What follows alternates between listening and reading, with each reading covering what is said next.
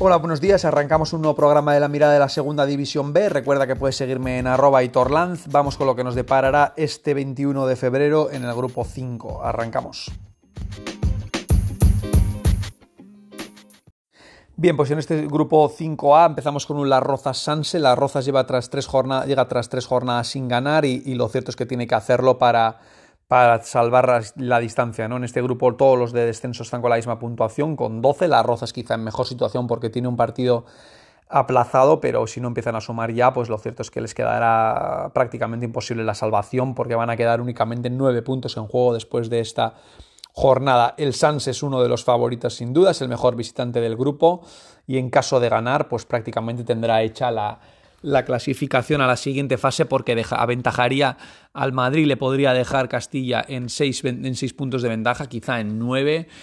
Y, y, por lo tanto, pues ese sería ya un paso de gigante ganar este partido ante las Rozas. Seguimos con un Rayo Majada Onda Dux, un partido importantísimo para las aspiraciones de ambos. El Rayo, en caso de ganar, podría dejar a cuatro puntos al, al, Dux y con dos partidos menos por disputar. Y el Dux, por su parte, pues no va a regalar nada, ¿no? Hace nueve partidos que no cae y una victoria pues le puede dar otro saltito más de calidad. En función de lo que haga el Madrid Castilla podría dejar bastante avanzada esa posición y, veremos quién es capaz de, de ganar y, y, por lo tanto pues, pues de dejar prácticamente sellado el pase no sobre todo el Rayo es gran favorito no por el partido en sí sino por el hecho de que tiene dos partidos menos que le van a hacer en caso de sacar adelante 3-4 puntos, pues le van a hacer dar un salto importante en la clasificación, superar o empatar al San Sebastián de los Reyes y por lo tanto, pues parece que dos puestos en este grupo están ciertamente decididos. Castilla Poblense, el Madrid ha enlazado dos victorias consecutivas, las que ha conseguido contra el Navalcarnero y contra las Rozas. Esas dos victorias le han vuelto, le han devuelto más bien a la cuarta posición en la tabla, a dos del Dux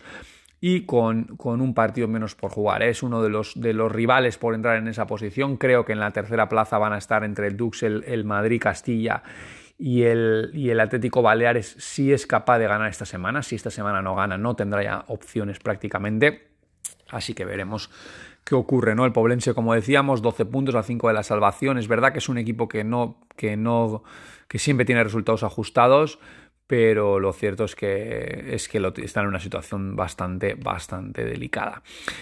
Seguimos con el, con el Getafe Atlético Madrid, duelo decisivo, como decimos, una vez más estos dos equipos están llegan empatados a 12, 5 de la permanencia, el que gane podrá dar ese saltito aprovechando que el Navalcarreno no juega para meterle presión al menos psicológica de cara al resto de, de partidos y el que pierda pues quedará realmente, realmente tocado en la clasificación. ¿no? El Atlético no ha ganado aún como visitante, es el peor visitante de la categoría y el Getafe solo ha ganado una vez como local y es el peor local de la categoría. Así que fijaros de qué partido estamos hablando, ¿eh? la importancia del, del mismo. Y por último el Atlético Baleares Naval Carnero que no se va a disputar y va a dejar ciertamente tocados a los dos, ¿eh? porque a veces luego te ves ahí que se te van alejando tus objetivos y, es difícil jugar con esa presión. ¿eh? Para el Naval Carnero jugará casi con toda seguridad si no empatan Atlético y Getafe en la próxima jornada ya a dos del descenso y eso le va a meter presión.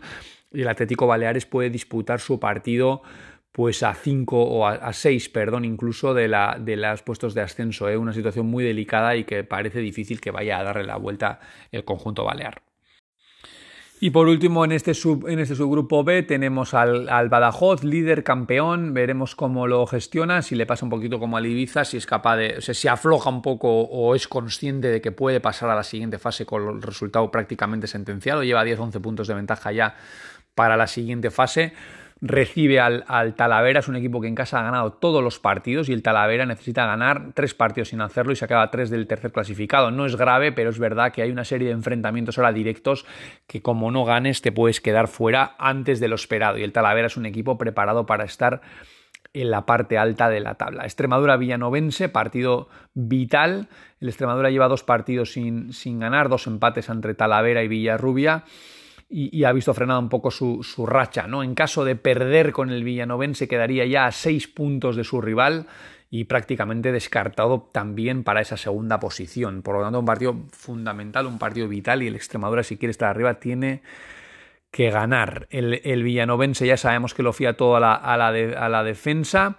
Es un equipo que solo ha encajado seis goles, mejor equipo del, del grupo, de todo el grupo 5, mejor defensa y bueno, vamos a ver si escapa del gato al agua. No creo que incluso el villanovense el empate lo daría por bueno llegados a este punto y con lo poco que queda por delante.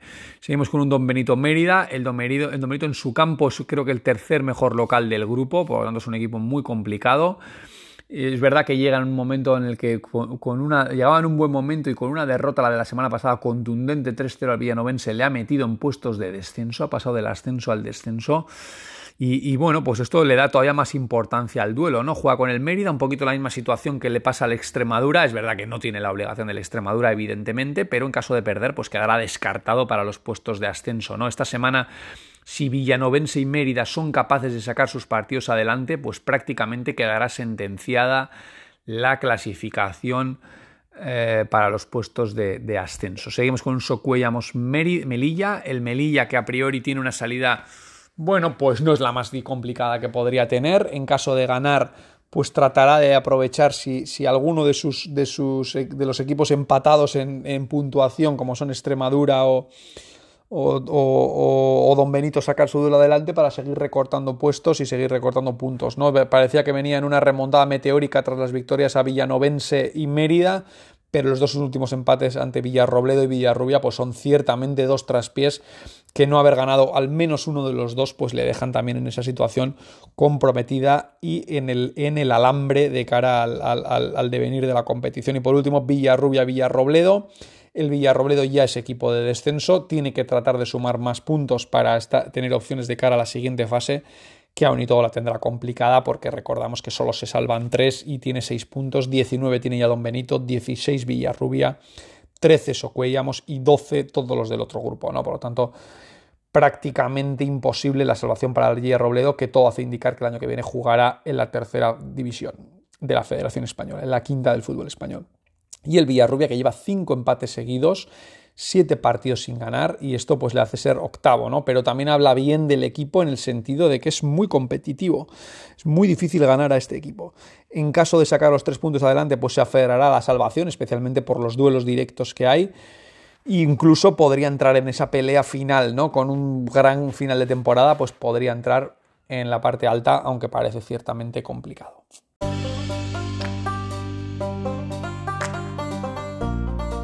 Así que nada, esto ha sido todo por hoy en el grupo 5. Espero que os haya gustado. Suerte para todos los equipos. Que paséis un buen fin de semana. Un abrazo.